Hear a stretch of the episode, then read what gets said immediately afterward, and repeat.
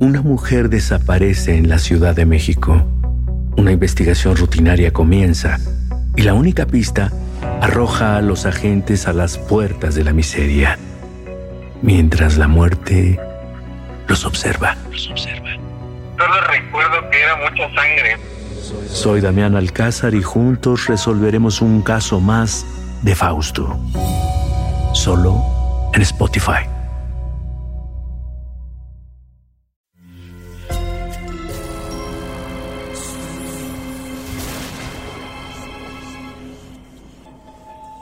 Portal Sonoro no se hace responsable de las visiones, pesadillas o encuentros cercanos del cuarto tipo que puedan suceder antes, durante o después de la experiencia. Para una experiencia sonora completa recomendamos audífonos para dejarte envolver por el mundo de experimentos retorcidos. Escucha bajo tu propio riesgo.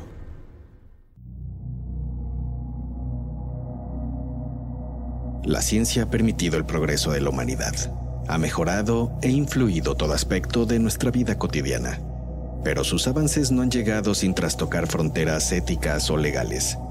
Y en ocasiones, la línea que se ha rebasado es la de la prudencia. Y es que, ante una emergencia, ante lo desconocido, todo parece valer para hacer triunfar los avances científicos. Pero, ¿en verdad se justifica todo? Abramos esa ventana en tu mente. 1793 Filadelfia, Estados Unidos, verano. Una enfermedad desconocida ha comenzado a azotar la ciudad. Cientos han caído muertos. Otros permanecen con fiebre, escalofríos, dolores de cabeza, de estómago y fuertes vómitos. Las autoridades sanitarias la llaman la fiebre amarilla. Los ricos huyen de la ciudad. Los de escasos recursos, en gran parte afrodescendientes, son dejados a su suerte y a cuidar a los enfermos. El trabajo de los doctores tiene nulos resultados. En un par de meses suman ya 5.000 los muertos, casi una octava parte de toda la población original de Filadelfia. La misteriosa fiebre amarilla reina. Aún faltaría más de un siglo para entender su origen. Mientras tanto, en nombre de la ciencia, se haría todo por descubrirlo. Hoy, en Experimentos Retorcidos, basado en hechos reales, escucharás acerca del asqueroso experimento del Dr. Firth. Ahora escucha. Solo escucha el sonido de las manecillas, cómo se desvanecen una a una. Es así porque ahora quizá, solo quizá, hemos logrado que estés en un trance podcástico en el que dejarás de ser tú. Y hasta que escuches las manecillas nuevamente, mi voz te guiará para que entres en la mente de otro, en la mente de un estudiante de la Universidad de Pensilvania en 1801. Sonoro presenta Experimentos Retorcidos, y esta voz es la de tu anfitrión, Alejandro Joseph.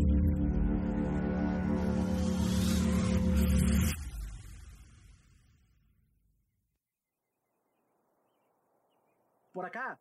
Es por acá. Es de mañana en la Universidad de Pensilvania. Caminas hacia donde te indica Stubbins, Stubbins Firth.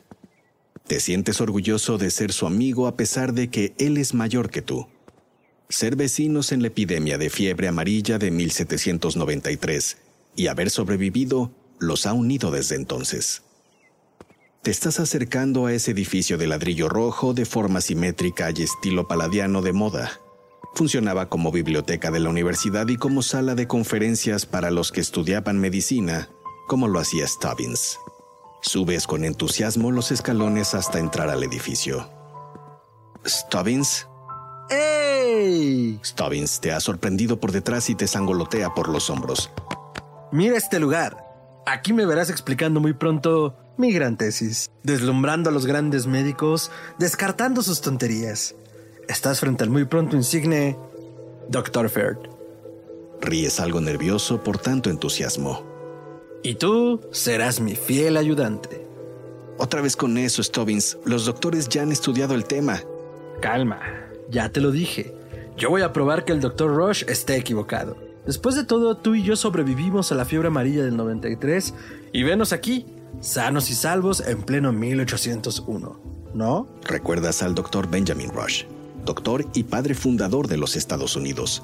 Fue él quien detectó la presencia de la fiebre amarilla en 1793. Sus signos eran inequívocos. Rush alertó al gobierno de esta enfermedad altamente contagiosa y biliosa. Él detectó la epidemia. A pesar de ello, poco pudo hacer el gobierno para controlar la fiebre. Aisló en sus puertos a migrantes y refugiados creyendo los portadores del mal. Culpó al café podrido, al sol ardiente, a la bebida y todo aquello que mermara defensas de la población. Nada funcionó. Te voy a probar, mi joven amigo, lo que te digo. Ven a mi casa hoy por la tarde. Miras a Stobin Circe y aceptas que te intriga lo que sabe tu amigo. Pasa, pasa, es por acá. Entras lentamente a la casa de Stubbins. Hay poca luz, solo la que proporcionan unas velas en la pared. En el estante de un librero notas unos cuantos escritos de medicina y la novela de Robinson Crusoe. Esa historia que les ayudó a ti y a Stubbins a hacer más llevadera su propia supervivencia. De pronto, comienzas a notar un olor agrio. Un olor que te causa una arcada. Stubbins. Buscas la entrada al baño. No la encuentras. Tiras algunas cosas a tu paso. El asco y la desesperación de ese olor te tiene el pulso acelerado. Miras entonces el pomo de una puerta. Sales a un patio interno. El aire fresco te recompone.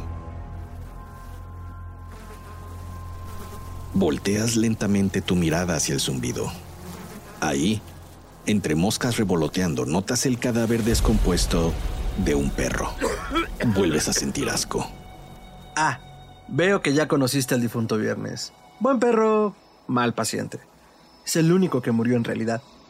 Pero tú hiciste eso, Stubbins. Cubres con el antebrazo tu nariz y alejas con tu otro brazo a tu amigo. Calma. Te prometí que iba a probar que los doctores estaban mal con respecto a la fiebre amarilla.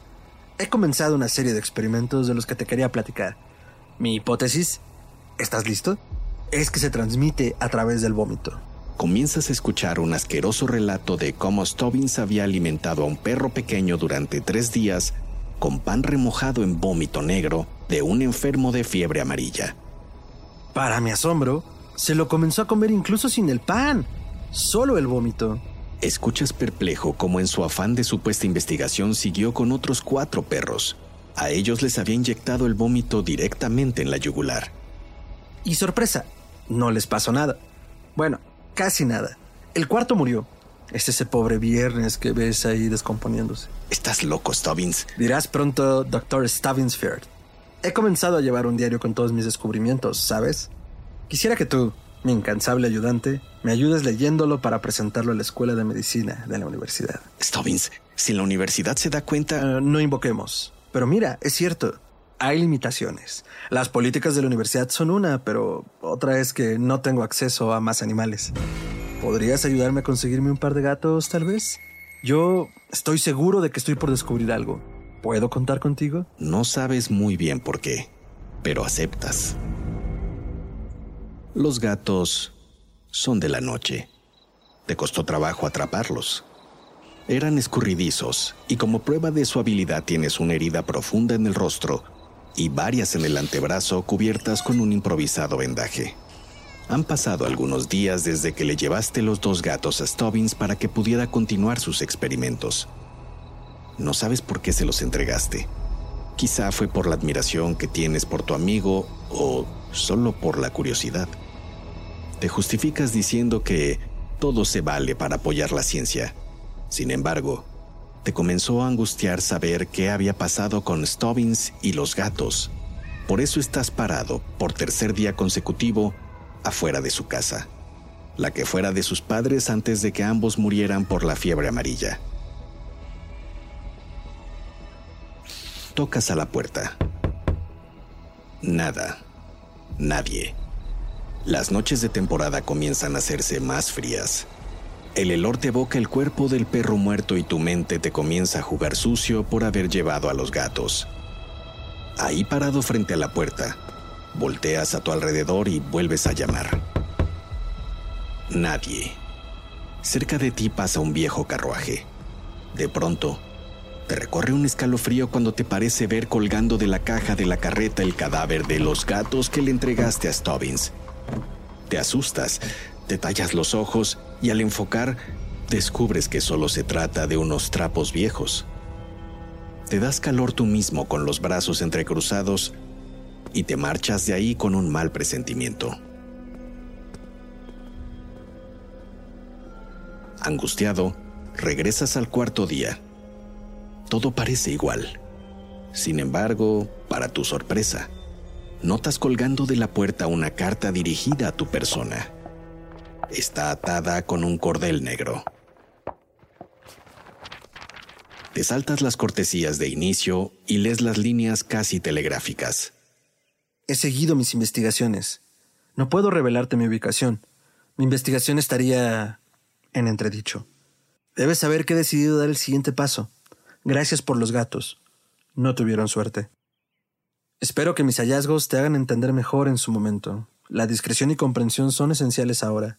Sabrás dónde encontrarme en su momento. Te quedas mirando el papel. Buscas más pistas en el sobre. Nada. Encontraste una nueva carta afuera de casa de Stubbins días después. En esta ocasión esperaste hasta llegar a casa para leerla. Tomas ahora una de esas nuevas astillas impregnadas en azufre para encender las velas en tu escritorio. Su inicio te hace temblar. Me he hecho una serie de incisiones en el brazo, entre el codo y la muñeca. No te asustes. La sangre escurrió, pero no ha sido mucha. Los cortes son suficientemente profundos para asegurar un buen flujo sanguíneo sin ser excesivos. Y he aquí lo interesante. En las incisiones me he inyectado vómito negro fresco que me he apañado de un paciente de fiebre amarilla casi en los estertores de su muerte. Tuve una inflamación en el brazo un par de días. Pensé que había logrado infectarme finalmente. Desafortunadamente no fue así. Para el tercer día la herida comenzó a sanar. La carta seguía unas cuantas líneas más, pero detuviste la lectura porque sentiste un mareo en tu cabeza. Stobbins no solo estaba experimentando en su propia persona, seguramente lo hacía en condiciones poco aconsejables. Decides salir a buscarlo tan pronto amanezca. Eh, disculpe, ¿ha visto a una persona de mi estatura? Buenas tardes. Eh, en una plaza cerca de la biblioteca universitaria, Señorita, eh, eh, mi amigo eh, se llama Stubbins. Stubbins Firth. caballero, caballero, ha visto a... Pronto cayó la tarde. No pudiste averiguar gran cosa. Lo intentas unos cuantos días más, pero es como si Stubbins hubiera desaparecido. Al quinto día, un hombre se te acerca y sin más, te entrega un documento y se pierde entre la gente.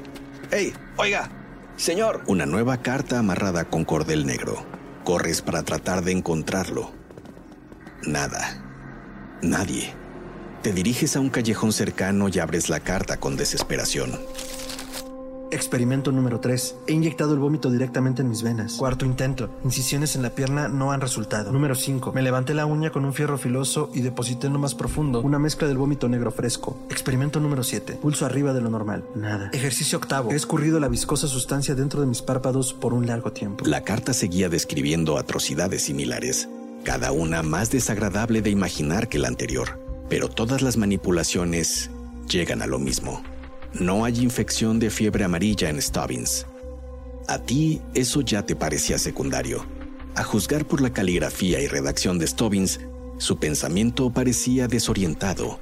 Sus trazos eran cada vez más difíciles de leer. Y había una postdata. Por favor, deja de buscarme. No quisiera atraer miradas a mi experimento. El gobierno puede interferir. Desiste. Estoy determinado a probar mi punto. Bajas la carta y te quedas viendo al horizonte. No entiendes muy bien a qué se refiere con estar determinado a probar su punto, pero no suena nada bien. Tus intentos por localizar a Stubbins han fracasado y tu preocupación crece al pasar los días. Solo, con tu mente rumiando pensamientos, te parece que lo indicado es ir a la universidad a mencionar lo que sucede. Seguro ellos podrían ayudar a encontrar a Stubbins antes de que se hiciera un daño irreversible. Te levantas de tu escritorio, te pones tu viejo abrigo, pero cuando te acercas a tomar tu sombrero, una carta es arrojada por debajo de tu puerta. Sales a la calle intempestivamente, pero no ves a nadie. Cierras la puerta de nuevo, te retiras el abrigo y con cierto temor te dispones a quitar el cordel negro amarrado al sobre. Quiero que sepas de mis últimos intentos por comprobar que el vómito negro es el causante de la fiebre amarilla. Nada había probado, pero eso me parece que puede cambiar. Para el décimo intento, he arrojado vómito negro en una sartén y he olisqueado durante largo rato sus vapores. En la misma línea, me he encerrado en un armario con varias onzas de la viscosa sustancia y he permanecido allí al menos unas horas. Ante el nulo resultado, la frustración había comenzado a apoderarse de mí. Por eso, decidí no tomar más atajos. Quiero que sepas que he ingerido directamente el vómito recién expelido por un paciente, solo diluyéndolo en un poco de agua. No es tan malo como lo imaginas. El sabor es un poco ácido, sí, pero no me produjo náusea ni dolor. En mi desesperación, te lo confieso, he tomado un par de veces el vómito ya sin diluirlo. Y luego de esos intentos, creo que al fin tengo mis resultados listos. Me siento un poco débil y con algo de fiebre. Creo que mi piel se ha puesto algo amarillenta. Quisiera verte. Te espero hoy por la noche en casa. Atentamente, Stavinsford. La lectura te deja tan frío como el aguanieve que cae en el exterior. El sol se ha puesto, pero la ciudad y la universidad permanecen aún con vida. Nuevamente te abrigas, te colocas tu sombrero y sales a la calle con la firme decisión de hacer una sola cosa. Caminas por la pedregosa ruta. Esa noche todo te parece incómodo.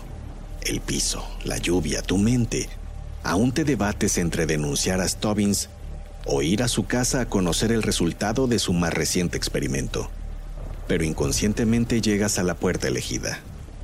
Tocas esperando que alguien se encuentre ahí a esa hora.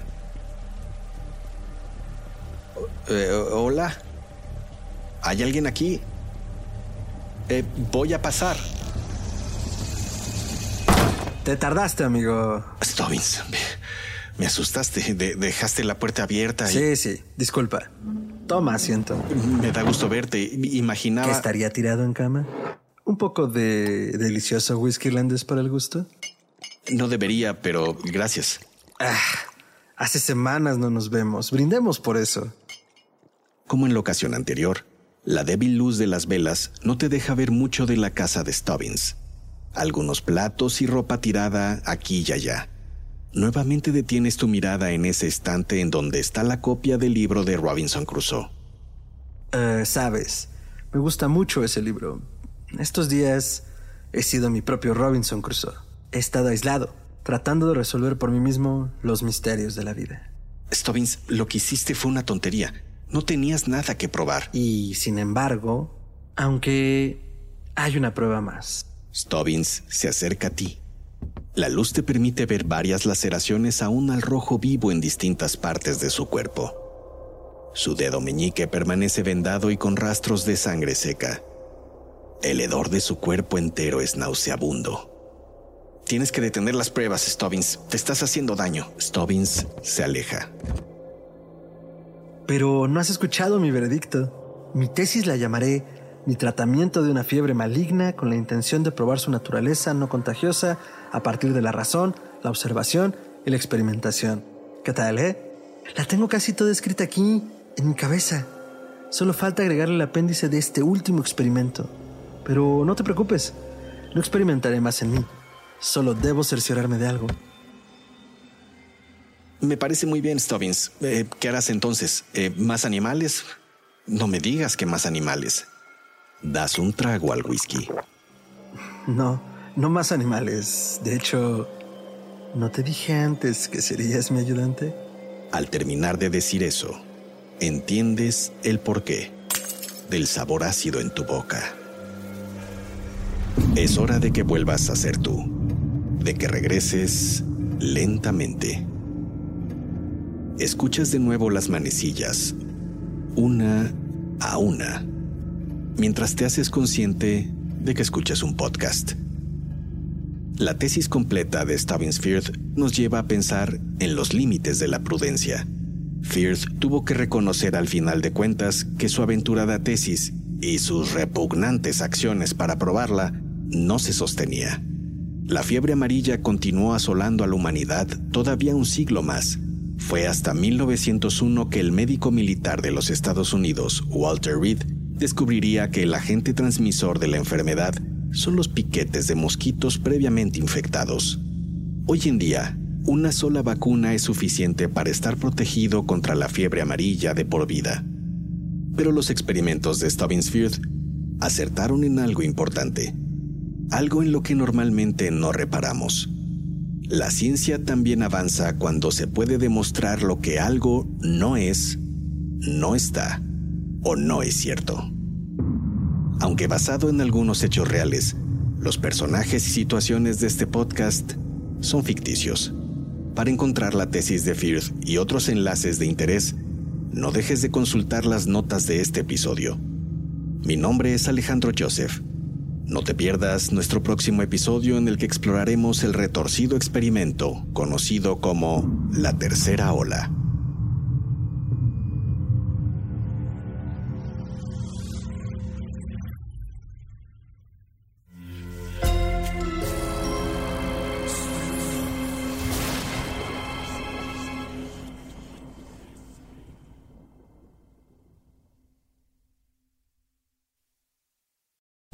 Lucky Land slots, you can get lucky just about anywhere. Dearly beloved, we are gathered here today to. Has anyone seen the bride and groom? Sorry, sorry, we're here. We were getting lucky in the limo and we lost track of time. No, Lucky Land Casino, with cash prizes that add up quicker than a guest registry. In that case, I pronounce you lucky. Play for free at LuckyLandSlots.com. Daily bonuses are waiting. No purchase necessary. Void where prohibited by law. 18 plus. Terms and conditions apply. See website for details. Una mujer desaparece en la Ciudad de México. Una investigación rutinaria comienza y la única pista arroja a los agentes a las puertas de la miseria, mientras la muerte los observa. Los observa. Solo recuerdo que era mucha sangre. Soy Damián Alcázar y juntos resolveremos un caso más de Fausto. Solo en Spotify. Sé bienvenido a Tristan Terror, mi podcast donde comparto múltiples vivencias paranormales que mi propia audiencia me manda. Relatos sobre brujas, sectas, fenómenos extraños en distintos lugares conocidos de México. Adéntrate para que conozcas los relatos más aterradores de México. Y así esta noche, te aseguro tendrás dulces pesadillas. Escucha Tristan Terror en cualquier plataforma de podcast.